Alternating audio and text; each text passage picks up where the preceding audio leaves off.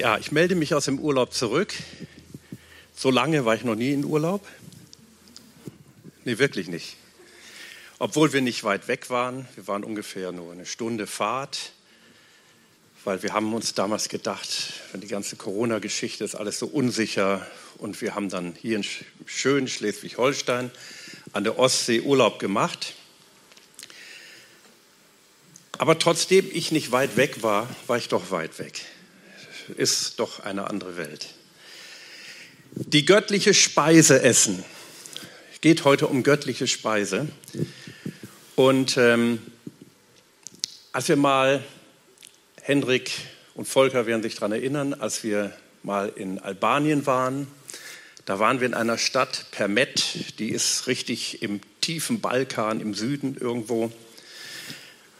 Und in einer Kirche waren wir da, haben da auch übernachtet. Und da haben wir gefrühstückt, ich kann mich noch daran erinnern. Und da gab es, ich weiß nicht genau was, ich glaube, das war Ziegenbutter. Weiß ich, habt ihr sowas schon mal gegessen? Die ist ganz weiß und schmeckt vorzüglich. Also ich fand die richtig gut. Ich glaube, das war Ziegenbutter. Ich weiß nicht, ob ihr euch erinnern könnt. Und unser Freund und Partner dort, der Benny, der sagte Butter from Heaven. Butter from Heaven. Und da muss ich die natürlich essen. Ich weiß nicht, ob ich sonst riskiert hätte, aber ich wollte mal Butter, Butter aus dem Himmel essen. Und das war wirklich gut. Butter from Heaven. Okay, darum geht es natürlich nicht, um, um normale leibliche Speise, trotzdem was auch schön ist. Man sieht das bei manchen, auch bei mir manchmal. Sondern es geht um göttliche Speise. Es geht um göttliche Speise. Ich möchte mit euch betrachten und entdecken, wie wir in tiefer Gemeinschaft mit Gott leben können. Wie wir das göttliche Reden, das Wort Gottes vernehmen können. Darum geht es, das Wort Gottes. Und dadurch den Herrn immer besser verstehen lernen können. Butter from Heaven. Aber es geht um viel mehr, obwohl Butter from Heaven auch gut ist. Warte mal, irgendwie geht es nicht weiter. Ich möchte euch vorlesen, als, die, als das Volk Israel in der Wüste die göttliche Speise entdeckte, das Manna. Und da heißt es, als der Tau aufgestiegen war, also sie standen einen Morgen auf und da war Tau, da lag etwas wie Tau. Da lag etwas in der Wüste rund und klein, so fein wie der Reif auf der Erde. Müsst ihr euch mal vorstellen, was die da gesehen haben. Ich kann mir das so richtig wenig vorstellen. Und als es die Kinder Israel sahen, sprachen sie untereinander, was ist das? Das ist Manna. Manna oder Manhu auf Hebräisch heißt eigentlich, was ist das? Manna ist die griechische Form. Was ist das? Denn sie wussten nicht, was es war. Mose aber sprach zu ihnen, dies ist das Brot, das euch der Herr zur Speise gegeben hat. Das ist aber der Befehl, den der Herr gegeben hat. Jeder soll davon sammeln, so viel er zum Essen braucht. Einen Goma je Kopf, das sind knapp über zwei Liter. Das ist eine Menge, ne? Zwei Liter pro Person. Also die konnten sich richtig schön satt essen. Ich muss mich mal umdrehen, ich kann das da hinten so schlecht sehen. Nach der Zahl eurer Seelen. Jeder nehme für die, die in seinem Zelt sind. Und die Kinder Israel machten es so, und sammelten, der eine viel, der andere wenig. Als man es aber mit dem Goma maß, da hatte der, welcher viel gesammelt hatte, keinen Überfluss und der, welcher wenig gesammelt hatte, keinen Mangel, sondern jeder hatte für sich gesammelt, so viel er zum Essen brauchte. Und Mose sprach zu ihnen, niemand soll etwas davon übrig lassen bis zum anderen Morgen. Aber sie gehorchten Mose nicht, denn etliche ließen davon übrig bis zum Morgen. Da wuchsen Würmer darin und es wurde stinkend. Und Mose wurde zornig über sie so sammelten sie es jeden Morgen, jeder so viel er zum Essen brauchte. Wenn aber die Sonne heiß schien, zerschmolz es. Toll, ne? Wie hat das wohl geschmeckt? Wahrscheinlich besser als Butter from Heaven. Israel entdeckt die göttliche Speise in der Wüste. Israel musste es entdecken. Und als der Herr sein Volk Israel aus Ägypten herausgeführt hatte, durch Mose, das war ja ein Riesenvolk. Ja, die Schätzungen gehen so, das kann man nicht genau ermitteln, zwischen 1,5 und 3,5 Millionen Menschen. Das ist schon eine Menge, die müssen ernährt werden. Da haben die sich keine Gedanken gemacht, hatten die gar keine Infrastruktur. Und deswegen war für sie die erste Lektion, die sie zu lernen hatten, die Abhängigkeit von Gott. Und Gott wollte ihnen beibringen, Gott wollte sie lehren, und das müssen wir auch lernen, von ihm abhängig zu sein. Gott wollte ihnen zeigen, und das zeigt auch uns heute, dass unser Leben abhängig ist von ihm. Und das war nicht so einfach, das zu lernen. Inmitten der Wüste, müsst ihr euch vorstellen, in der Wüste, ein Ort des Mangels, eine Zeit des Mangels, eine, eine Zeit der Herausforderung, mussten sie lernen, dass allein die Speise, die von Gott kam, ihnen Leben gab. Nur das, was von Gott kam. Wenn Gott sie nicht versorgt hätte, wären sie alle draufgegangen.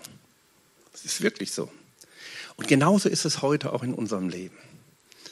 Nicht, ich sage nochmal, nicht die leibliche Speise, die Butter from Heaven, das war nur ein Beispiel. Auch in dieser Zeit, ich finde, in dieser Zeit, in der wir leben, gibt es enorm viele Herausforderungen, stimmt's? Wir stehen, wir haben große Herausforderungen, alle zu bewältigen. Persönlich, als Gemeinde, als Gesellschaft, in der wir leben. Und gerade jetzt ist es so wichtig, gerade jetzt will Gott uns zeigen, dass er uns versorgt, dass er uns Leben gibt, dass es wichtig ist, von ihm zu empfangen.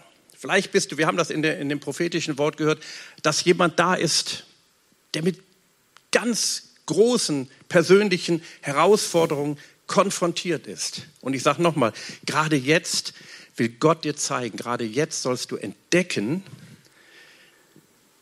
dass Gott dir das wirkliche Leben schenkt.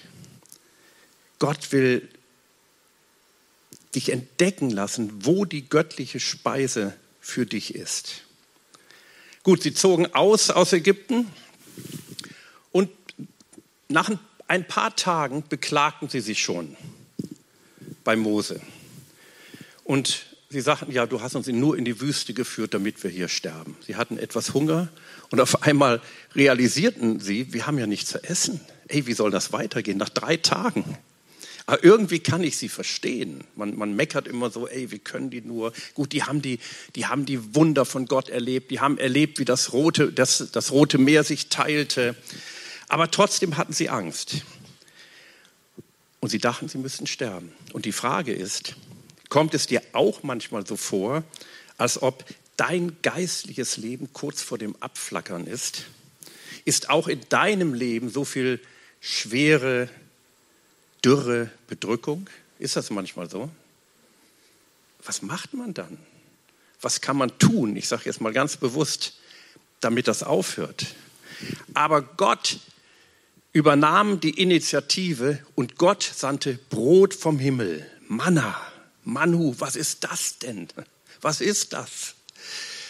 Und ich habe mir die Frage gestellt, und ich bin mir nicht ganz sicher, muss ich ganz ehrlich sagen, was die Israeliten seinerzeit mit Manhu meinten. War es einfach Überraschung? Boah, was ist das denn? Oder klang ein wenig Geringschätzung mit? Was ist das denn? Das soll alles sein? Damit sollen wir klarkommen in der Wüste? Das ist es, davon sollen wir leben? Und ich kann mir sogar vorstellen, dass es eher das Zweite war. Denn wenn wir die Geschichte weiter lesen, dann lesen wir immer mal wieder, dass sie unzufrieden wurden mit dem Manna und was anderes wollten. Sie dachten, das reicht nicht aus. Was ist das denn schon? Gibt es nichts Besseres? Hat Gott nicht mehr für uns? In 2. Mose 16 wird uns erklärt, wie das Manna aussah. Wir haben es eben gelesen, wie feine weiße Flocken, wie raureif. Es schmeckte wie Waffeln mit Honig.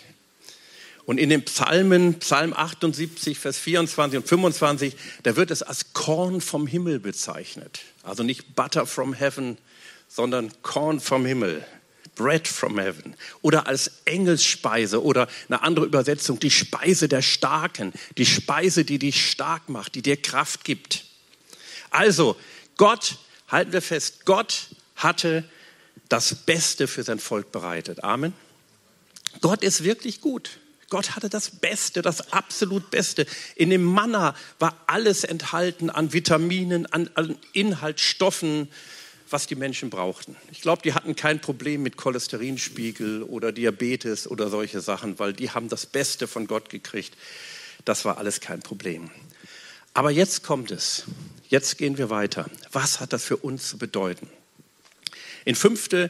Buch Mose, Kapitel 8, Vers 3, da spricht Mose zu dem Volk und er schaut zurück mit dem Volk auf die Wüstenwanderung und erklärt ihnen, was es bedeutet, was es mit dem Manna auf sich hat. Und er sagte, und er, Gott, speiste dich mit Manna, um dich erkennen zu lassen. Hört genau zu, das ist so wichtig. Er speiste dich mit Manna, um dich erkennen zu lassen, dass der Mensch nicht vom Brot allein lebt, sondern dass er von all dem lebt, was aus dem Mund des Herrn hervorgeht. Ich finde das stark. Also Manna kam aus dem Mund des Herrn. Das heißt, Gott hatte es in Existenz gesprochen. Es kam aus dem Inneren von Gott. Es kam aus ihm selbst und er hat einen Teil von sich selbst dem Volk Israel gegeben. Und Jesus sagte es ja auch später, er sagte, ich bin das Brot, das aus dem Himmel gekommen ist. Ich bin es. Also es kam von Gott, es kam aus dem Inneren von Gott. Gott hatte es extra geschaffen. Es war nicht etwas, was schon vorher da war, sondern Gott hatte es speziell für, das, für sein Volk, für das Volk Israel gemacht. Amen. Das ist so klasse. Und jetzt geht's weiter. Viele, viele, viele, viele Jahre später, tausende Jahre später, war Jesus auch in der Wüste. Und er war im Kampf mit dem Satan und der Satan versuchte ihn. Und der Satan sagte, Jesus hatte 40 Tage und 40 Nächte gefastet und es hungerte ihn, heißt es. Und der Teufel trat zu ihm heran und sagte, wenn du Gottes Sohn bist, so sprich zu diesen Steinen, dass sie Brot werden. Und was machte Jesus? Jesus zitierte dieses Wort aus 5. Mose 8, Vers 3. Er aber antwortete und sprach, also zum Satan, es steht geschrieben, der Mensch lebt nicht vom Brot allein, sondern von einem jedem Wort, was aus dem Mund Gottes hervorgeht. Hier ist griechische Übersetzung, das Neue Testament ist ja ursprünglich in Griechisch geschrieben, deswegen klingt es etwas anders, aber ich glaube, das war auch von Gott ganz bewusst so gemacht. Jesus gebraucht für Wort er sagt das aus dem, von jedem Wort, das aus dem Mund Gottes hervorgeht. Und er gebraucht für Wort hier in dieser Stelle den griechischen Begriff Rema. Rema. Ich muss euch mal erklären, was, was ein Rema ist. Also in der Bibel, im Neuen Testament gibt es zwei Begriffe für Wort. Einmal das Logos, habt ihr schon mal von gehört vielleicht, und einmal das Rema. Das Verhältnis, ich habe es mal nachgeforscht, ist ungefähr zwei zu drei. Also zwei Drittel wo Wort steht, steht Logos und ungefähr ein Drittel, vielleicht ein bisschen weniger Rema. Was ist das Logos? Das Logos, kann man sagen, ist das Wort von Gott. Das, was in der Bibel steht, ist das Logos, das Wort, das er uns gegeben hat. Das ist Gottes Wort. Glauben wir das? Das ist Gottes Wort. Aber manchmal lese ich die Bibel oder eigentlich Fast immer erlebe ich das. Ich lese die Bibel, ich lese irgendwas, egal was jetzt, und plötzlich kommt ein Wort aus dem Wort und spricht zu mir ganz besonders. Habt ihr das mal erlebt? Und das ist ein Rema. Das Rema kann auch ein prophetisches Wort sein oder eine Verquickung vom prophetischen Wort und Bibelwort. Aber die Bibel ist ja eigentlich ein prophetisches Wort. Das, dann wird es prophetisch, dann wird es ganz speziell für dich. Jede Predigt sollte ein Rema sein, sonst ist eine Predigt nur ein Vortrag, ein Referat. Der Herr wollte sein Volk wichtige Dinge lehren damals. Und auch heute müssen wir die gleichen Lektionen lernen. Nach 40 Jahren oder nach 400 Jahren, sorry, 400 Jahre waren sie in Ägypten. Nach 400 Jahren in Ägypten hatte Israel einen durchwachsenen Lebensstil. Sie beteten den lebendigen Gott Yahweh an. Ja, das machten sie. Aber sie beteten auch die Götter Ägyptens an. Das war so durchwachsen. Manchmal sehe ich da auch Parallelen zu uns, zu unserer Zeit heute. Sie mussten nun einen völlig anderen Lebensstil entwickeln. Und dafür brauchten sie das Manna aus dem Himmel. Sie mussten abhängig werden von Gott. Sie brauchten das Wort Gottes. Das, was aus Gott, aus dem Innersten von Gott kam. Sie sollten lernen, allein auf den Herrn zu hören und nur ihm zu gehorchen. Das muss man lernen. Sie sollten ein Volk sein, das für den Herrn abgesondert, also heilig war. Abgesondert, heilig. Und wir haben heute dieselbe Berufung. Wir haben wirklich eine Berufung zur Heiligkeit. Gott hat uns ausgesondert, uns, die wir an Jesus glauben, für seine Pläne und Absichten. Und dafür brauchen wir das neutestamentliche Manna, das Wort Gottes. Und darum geht es heute. Das ist das Beste, was Gott für uns hat. Das neutestamentliche Manna ist das Wort, das vom Himmel kommt. Word from heaven, nicht Butter from heaven. Word from heaven, das Wort aus dem Himmel, das Wort für dich, das hält uns am Leben, das vermittelt uns göttliches Leben. Gott vertraut dir sein Wort an und das Wort Gottes bringt Wachstum für dein Leben. Achte es nicht gering. Manna, das Rema, das Reden Gottes. Manna ist das Reden Gottes in deine Situation hinein. Wir lesen in 1. Korinther 10, Vers 3, Sie haben alle dieselbe geistliche Speise gegessen und alle denselben geistlichen Trank getrunken, sagt der Apostel Paulus rückblickend auf die ganze Geschichte mit Israel. Also hier deutet er das auch geistlich und er sagte, es war eine geistliche Speise, es hat eine geistliche Bedeutung. Es ist eine Vorausschau auf das, was im Neuen Testament Wirklichkeit geworden ist. Es ist ein Symbol für geistliche Nahrung. Gott wollte sie lehren, völlig von ihm abhängig zu sein. Ich möchte euch mal zwei Bibelstellen vorlesen, die habe ich jetzt hier nicht auf der Folie. Und zwar Hesekiel 3, Verse 3 und 4. Da spricht Gott zu dem Propheten Hesekiel, der in einer schwierigen Zeit lebte, in der Zeit der babylonischen Gefangenschaft. Auch eine sehr herausfordernde Zeit. Was sagt er zu ihm? Da sagt er zu mir, äh, ich lese mal Vers von äh, Hesekiel 3, Vers 1, dann sagt er zu mir, Menschensohn, iss, was du vor dir siehst. Also es geht zum Essen. Iss diese Schriftrolle. Aber eine Schriftrolle, die sollte er aufessen. Und geh dann hin und rede zum Haus Israel. Da öffnete ich meinen Mund und er gab mir jene Rolle zu essen. Dabei sagte er zu mir, Menschensohn, verschlucke diese Schriftrolle, die ich dir gebe, und fülle dein Leib mit ihr. Da aß ich sie und sie schmeckte mir im Mund süß wie Honig. Erinnert uns an das Manna, ne? das war auch wie Honig. Darauf sagt er zu mir, Menschensohn, auf, begib dich zum Haus Israel und rede zu ihnen mit meinen Worten. Also erst musste er das Wort essen, das Wort in sich aufnehmen und dann gab es weiter, nicht vorher. Offenbarung 10, da spricht ein Engel zu Johannes, der die Offenbarung bekommen hatte ab Vers 8. Dann redete die Stimme, die ich aus dem Himmel vernommen hatte, wieder mit mir und sagte, geh hin, nimm das aufgeschlagene Büchlein aus der Hand des Engels, der auf dem Meer und auf der Erde steht. Da ging ich zu dem Engel hin und bat ihn, mir das Büchlein zu geben. Und er antwortete mir, nimm es und verzehre es. Es wird dir Bitterkeit im Bauch verursachen, aber im Mund wird es süß sein wie Honig. Da nahm ich das Büchlein aus der Hand des Engels und verzehrte es und es war mir in der Tat im Mund süß wie Honig, doch als ich es gegessen hat, wurde es mir bitter im Bauch. Dann sagte er zu mir, du musst nochmal über viele Völker und Völkerschaften, Sprachen und Könige prophetisch reden. Was sehen wir hier?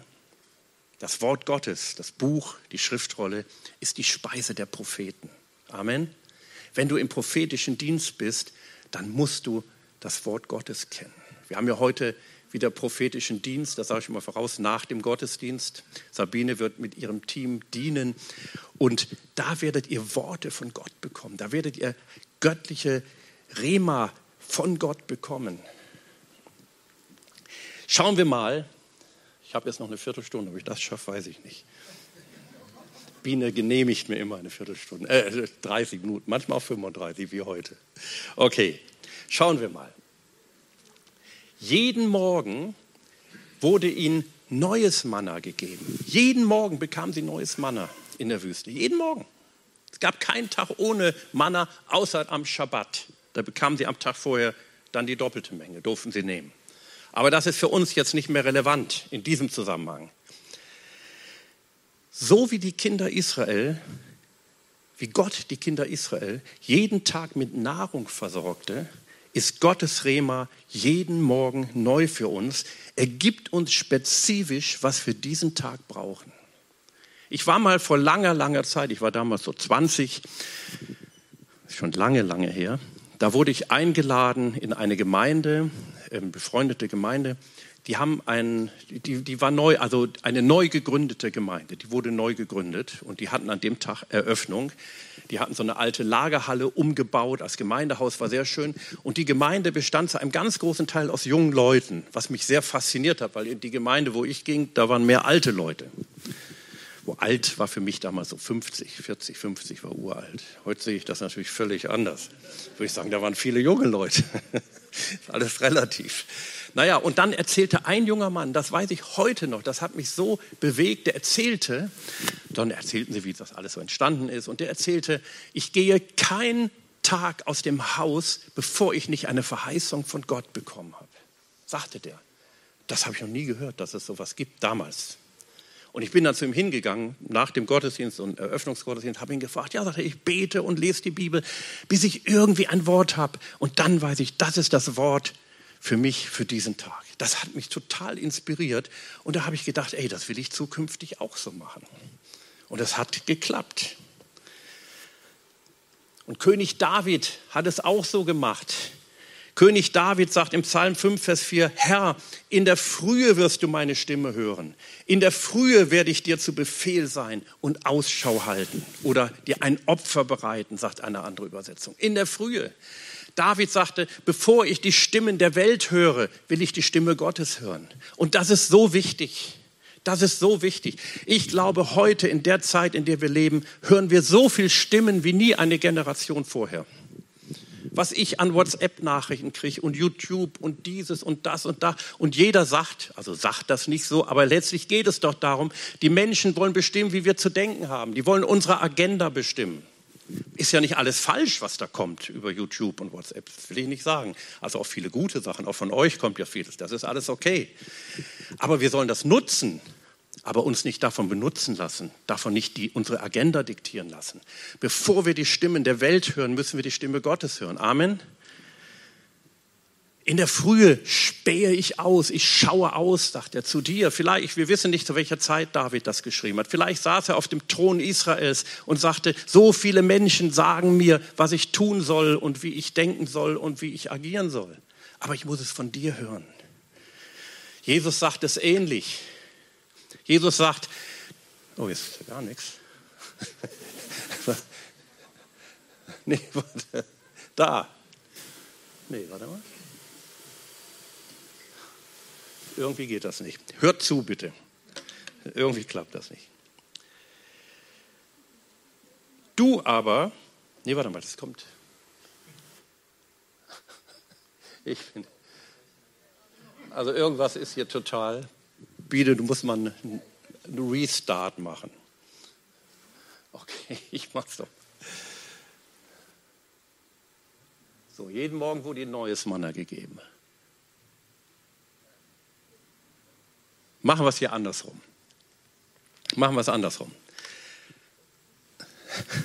Bevor, bevor Josua das verheißene Land erobert hatte, muss man vorstellen, das war die größte Herausforderung seines Lebens. Gott hatte ihm geboten, das zu tun, was Mose nicht geschafft hat, 40 Jahre vorher. Die Mauern von Jericho sollten fallen. Er sah das mächtige Jericho, er sah die mächtigen Mauern vor sich. Und Gott sprach zu ihm, Gott sagte nicht so, hau mit dem Hammer dagegen oder mach irgendwas oder nimm Rambock. Er sagte was völlig anderes. Er sagte, hör nicht auf, von diesem Gesetzbuch zu reden und sinne Tag und Nacht darüber nach, damit du auf die Beobachtung alles dessen, was darin geschrieben steht, bedacht bist. Denn alsdann wirst du glücklichen Erfolg bei deinen Unternehmungen haben und alsdann wird dir alles gelingen. Er sagte, wenn du tust, was in meinem Buch geschrieben steht, Gesetzbuch Eigentlich steht da im, im Hebräischen das Wort Torah. Torah heißt eigentlich die Weisung, das, was Gott gesprochen hat. Wir können heute im Neuen Testament, eigentlich können wir sagen, das ist die Torah. Amen. Das ist die Weisung Gottes. Das ist das, was Gott uns gegeben hat. Das ist das Wort Gottes. Und er sagt, hör nicht auf, davon zu reden.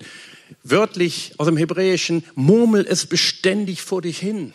Dann wirst du Erfolg haben. Dann lies es, nimm es auf in dich, sinne Tag und Nacht darüber nach. Halleluja. So, und jetzt komme ich zu dem, was Jesus gesagt hat. Jesus hat gesagt, du aber, wenn du beten willst, so gehe in deine Kammer, Schließe deine Tür zu und bete zu deinem Vater, der im Verborgenen ist. Dein Vater aber, der auch ins Verborgene hineinsieht, wird es dir alsdann vergelten. Wenn du beten willst, es ist wichtig, gemeinsam zu beten. Es gibt ganz wichtige Verheißungen auf das gemeinsame Gebet, wenn wir als Gemeinde zusammenkommen. Es ist aber auch wichtig, alleine zu beten. Und darum geht es hier. Schließ, geh in deine Kammer, schließ deine Tür zu. Sieh zu, dass du wirklich alleine bist, sagt er. Heute würde, ich glaube wirklich, das glaube ich echt, Jesus würde heute sagen, mach dein Handy aus oder schalte es auf stumm. Du musst auch nicht sofort, wenn eine WhatsApp-Nachricht kommt, sofort dahin eilen. Ist überhaupt nicht nötig. Man kann auch mal warten. Ist wichtig, dass du nicht gestört wirst. Wisst ihr, oft ist es, wenn ich mir solch eine Zeit nehme, dann denke ich, ach, du wolltest ja noch einen Anruf machen. Ah, mach den mal schnell vorher. So, und dann, ja, dann geht es anders weiter. Hast die Kaffeemaschine ausgemacht? Solche Gedanken kommen mir. Ah, da kommt eine WhatsApp nach. Ich wollte es ja eigentlich nicht rangehen, aber die musst du noch schnell lesen, weil das ist von, einem, von einer wichtigen Person. Kennt ihr sowas? Geh in deine Kammer, schließ die Tür zu. Schließ zu, da soll keiner rein, auch keine WhatsApp-Nachricht. Gut, die kommt durch die geschlossene Tür, deswegen müssen wir da heute andere Maßnahmen ergreifen. Wir müssen den Geist von dem verstehen, was Jesus meint. Wenn du das Manna nicht täglich isst, das göttliche Manna, die göttliche Speise, das Wort Gottes, dann bekommst du Mangelerscheinungen. Wenn wir dies vernachlässigen, das glaube ich ganz gewiss und hundertprozentig, verlieren wir als Einzelne und auch als Gemeinde unsere geistliche Kraft. Manche im Glauben, viele im Glauben begonnene christliche Einrichtung verliert in der zweiten und dritten Generation ihre ursprüngliche geistliche Zielsetzung. An die Gründungsväter und Mütter erinnern dann nur noch Gedenktafeln. Aber das Leben ist nicht mehr da. Wisst ihr, jedes Leben, jede Bewegung, jede Bewegung, das ist ein physikalisches Gesetz, hat die Tendenz zu erstarren. Stimmt? Und im Geistlichen ist es genauso. Und deswegen brauchen wir die Gemeinschaft mit dem Herrn. So, jetzt muss ich mich beeilen. Und schimpft Biene. Ich komme wieder nicht. Augenblick. Okay. Nee. Doch. Das Manna. Das Manna war Gnade von Gott, stimmt's? Gnade. Viele Christen wissen nicht, was Gnade ist. Gnade heißt geschenkt. Du musst nichts dafür tun. Aber viele Christen denken auch, Gnade ist Schlaraffenland. Ist auch falsch. Also, Gott hat nicht gesagt, ihr müsst euren Mund aufmachen, aus dem, aus dem Zelt rausgucken, machen Mund auf und dann kommt das da rein. Ging auch nicht. Nein, sie mussten hingehen und es einsammeln. Stimmt's? Sie mussten einen Korb nehmen, irgendein Gefäß und es sammeln. Ist trotzdem Gnade. Gott hat es gegeben, Gott hat es geschenkt. Aber sie mussten sich aufmachen und es einsammeln. Was bedeutet das für uns? Das bedeutet für uns, dass wir regelmäßige Zeiten einplanen müssen. Wir müssen es einplanen, indem wir ihn suchen und uns wieder auf seine Pläne ausrichten. Plane deine Zeiten mit Gott. Sammel das Manna ein. Suche das Manna, sammel es ein, lies die Bibel. Deine Zeiten mit dem Herrn sind wichtig, die sind lebenswichtig für dein geistliches Leben, überlebenswichtig. Da hängt unheimlich viel dran. Und wenn wir das tun und uns Zeit für den Herrn nehmen, also die müssen wir uns nehmen, ich auch, ich bin ein vielbeschäftigter Mann, bin ich auch gerne. Und ich muss mir die Zeiten nehmen Sonst kommen die nicht. Aber das passt doch nicht. Ich bin mit diesem und jenem beschäftigt. Alles wichtige, gute Sachen. Nichts Böses. Aber ich muss mir diese Zeit nehmen, damit sie zu einem Bestandteil von mir selbst wird. War mal ein berühmter Violinist, ich habe mal, der heißt ein, äh, ein, Sohn eines jüdischen Rabbi, Jenuhin, Jenuhin Meduhin. Habt ihr von dem mal gehört? Oder umgekehrt? Menuhin, ne, Jenuhin Meduhin, genau. So, der war wirklich gut. Ich bin jetzt kein Fachmann, aber der war gut, der war international bekannt. Und er wurde mal gefragt, habe ich mal gelesen, dieses Interview, und er wurde mal gefragt, Mensch, Sie sind so ein berühmter Mann, Sie, Sie können wirklich Geige spielen wie kein zweiter. Wie oft üben Sie? Und er sagte, jeden Tag, jeden Tag, als alter Mann. Und dann fragten die, der Journalist oder Journalistin, und wenn Sie einen Tag nicht üben, was passiert dann? Merkt man das dann? Nein, sagt er, wenn ich einen Tag nicht übe, dann merke nur ich selber das. Kein anderer. Und wenn Sie zwei Tage nicht üben? Ja, wenn ich zwei Tage nicht übe, dann merke ich es und meine engsten Mitmusiker. Und wenn Sie drei Tage nicht üben, wenn ich drei Tage nicht übe, dann merken es auch die Fachleute im Publikum. Und wenn sie vier Tage nicht üben, wenn ich vier Tage nicht übe, dann merken es alle. Merkt ihr? Und so ist es auch im Geistlichen in gewisser Weise. Natürlich, wir müssen keine Leistung bringen, wir müssen nicht als großer Violonist da stehen, aber es ist wichtig. Der nächste Punkt. Das Manna verschmolz in der Sonne. Wenn sie erst gegen Mittag losgingen, um das Manna zu sammeln, dann war es bereits zerschmolzen war es nicht mehr da. zu spät. Es gibt doch ein zu spät. Ich rede ja nicht von Himmel und Hölle. Darum geht es nicht. Es geht aber darum, wie wir unser geistliches Leben kraftvoll und stark erhalten können. Wenn die Stürme des Lebens kommen, und die kommen, die kommen.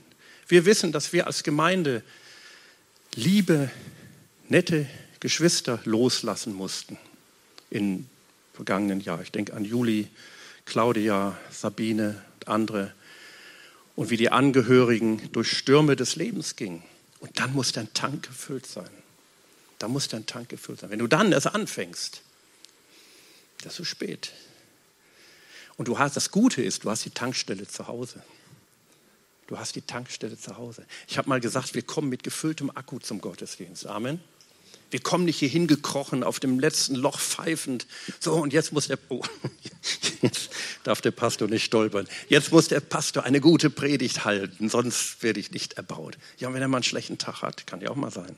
Jetzt muss die Lobpreisgruppe besonders gut sein. Ja, vielleicht ist sie mal nicht so gut. Kann ja auch mal sein. Oder andere. Da machen wir uns abhängig. Aber wir kommen mit gefülltem Akku zum Gottesdienst. Ich habe mal gesagt, wenn jeder mit so einem gefüllten Akku zum Gottesdienst kommt, was wird in der Gemeinde im Gottesdienst anders? Dann verändert sich was. Selbst wenn du keinen Dienst hast an dem jeweiligen Gottesdienst, da, da, das, das verbreitet sich, dann ist eine andere Atmosphäre da. Wenn wir regelmäßig Manna zu uns nehmen, wird uns das Rema Gottes durchtragen, durch die Hitze des Tages und in jeder schwierigen Situation. Und die kommen, wenn ich euch jetzt sagen würde, es wird immer alles easy sein, dann wäre ich ein falscher Lehrer. Stimmt's? Ich will nicht sagen, dass immer alles schlimm wird, das sage ich auch nicht. Aber es kommen manchmal solche Zeiten der Herausforderung. Und das nächste, das Manna konnte nicht gelagert werden. Da heißt es sogar, Mose wurde zornig, als sie etwas lagern wollten. Sie sollten es nicht lagern. Sie sollten sich keine Scheune bauen. Sagen, komm, wir sammeln jetzt mal alles. Manna ist ja massenweise da. Dann haben wir erstmal genug. Dann brauchen wir nicht immer rausgehen. Gute Scheune hatten die nicht oder irgendwie ein Zelt oder ein Wagen. Keine Ahnung. Das Manna, das übrig blieb, wurde von Maden gefressen und begann zu stinken. Und genauso können wir die geistliche Nahrung nicht konservieren in unserer Gemeinde. Das geht nicht. Sonst werden wir den Gestank des wurmigen Mannas verbreiten, anstatt unsere Zuhörer mit frischem Brot zu versorgen. Ich will euch mal ein Beispiel geben mit zwei Bildern. Diese beiden Bilder stellen zwei Gewässer in Israel dar. Das eine, das linke, ist der See Genezareth oder See von Tiberias, ist dasselbe. Und der See Genezareth, da ist ein, ein Fischer, der wirft Netze aus. Und wir wissen aus den biblischen Berichten, dass da viel Leben ist, viele Fische gab. Einmal zerriss das Netz beinahe, heißt es. Einmal ist das Boot fast versunken, weil die, weil die Jünger so viel Fische gefangen haben, dass auch noch andere Boote kommen mussten. Also es ist voller Leben, voller Kraft. Das linke, das rechte ist das Tote Meer. Das Tote Meer ist, wie der Name sagt, tot. Gut, es sollen ein paar Sporen und Mikroorganismen da drin sein, aber hat für uns keine Relevanz. Es ist tot. Die Frage ist, warum ist das eine Gewässer voller Leben und das andere ist tot? Weil beide Gewässer werden vom gleichen Fluss gespeist, vom Jordan. Müssten doch eigentlich beide lebendig sein. Warum ist das so? Das eine ganz einfache Antwort. Das eine Gewässer, der See Genezareth, hat einen Zufluss und einen Abfluss. Man könnte heute sagen Input und Output. Da kommt was rein, da kommt was Gutes rein und es geht aber auch wieder raus. Und dadurch ist es voller Leben. Input und Output. Das andere Gewässer, das Tote Meer, bekommt das gleiche Wasser vom Jordan, nur es fließt nicht ab. Es hat nur Input. Und in der Hitze, Tote Meer ist ja im Süden, verdampft das Wasser und Salze bilden sich, viele, viele übermäßig viel Salzgehalt und tötet alles Leben ab. Was bedeutet das für uns als Gemeinde? Wenn wir das, was Gott uns gibt, lediglich konservieren, wenn wir es nur für uns haben wollen, wenn wir es nur für uns behalten wollen, Egal was es ist, dann wird es schlecht, faul und bleibt nicht frisch.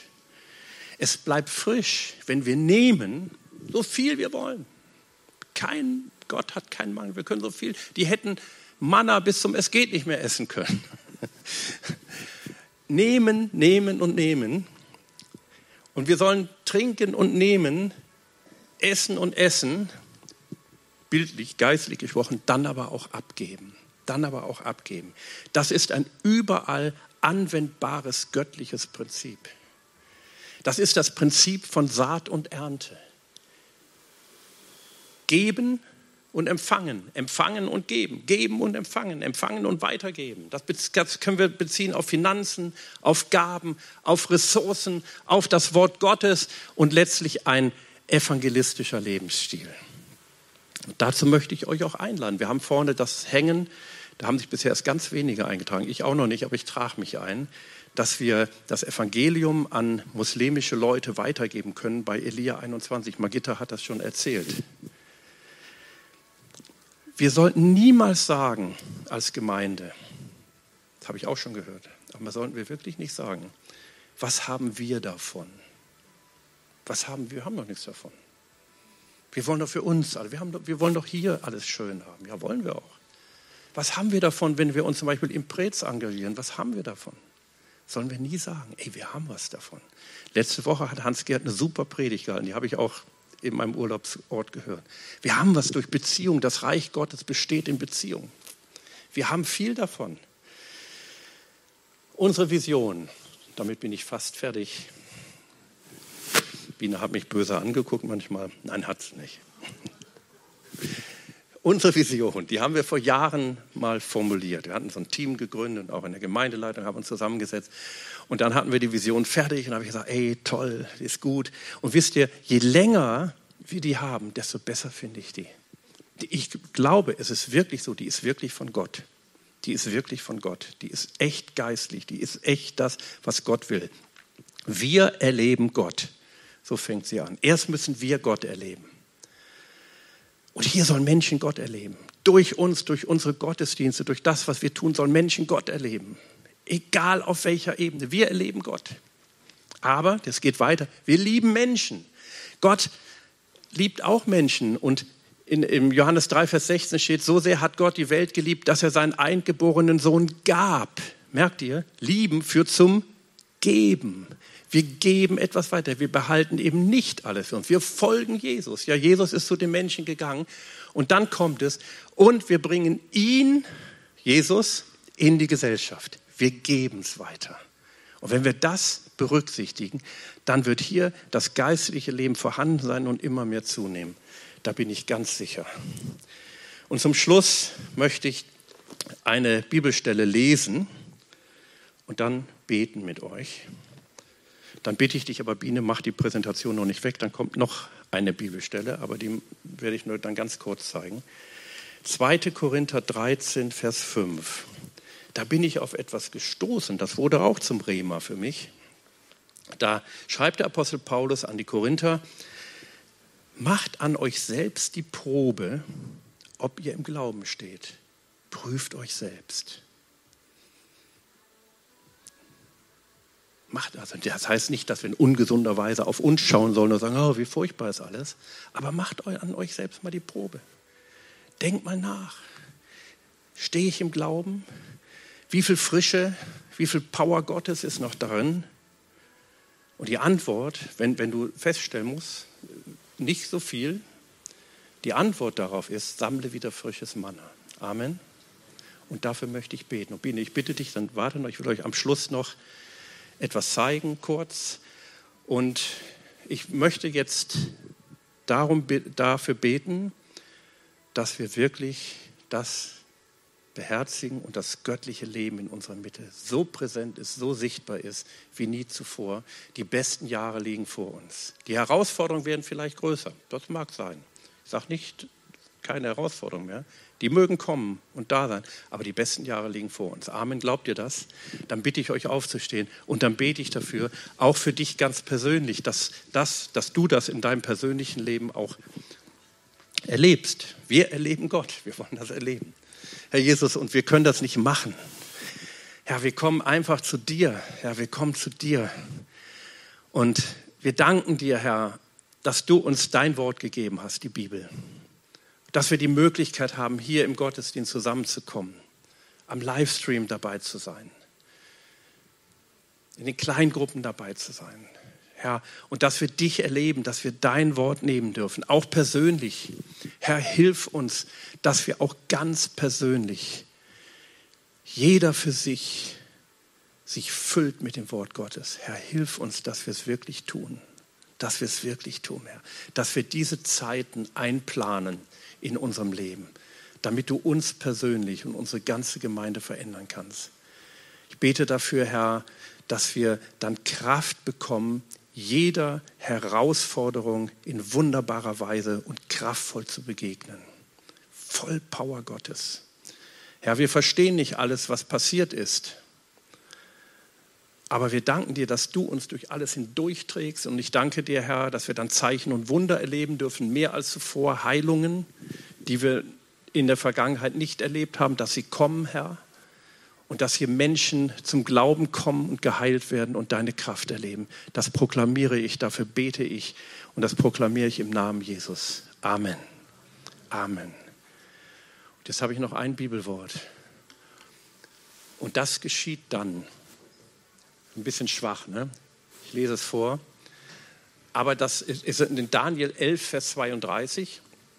Und da, das, ist, äh, das ähm, sagt der Prophet in einer Zeit, das, das sieht er von Gott, in einer Zeit der Anfechtung und der Versuchung und der Verführung, die er voraussieht. Und er sagt, aber das Volk, das seinen Gott kennt, wird sich stark erweisen und entsprechend handeln. Daniel 11, Vers 32. Lese es zu Hause nochmal nach. Wie lernen wir unseren Gott kennen? Durch sein Wort. Amen. Und da werden wir stark sein und richtig handeln, so wie Gott es will. Und darauf freue ich mich. Halleluja. Amen. Und jetzt trinke ich mein schönes Wasser und übergib an Magitta.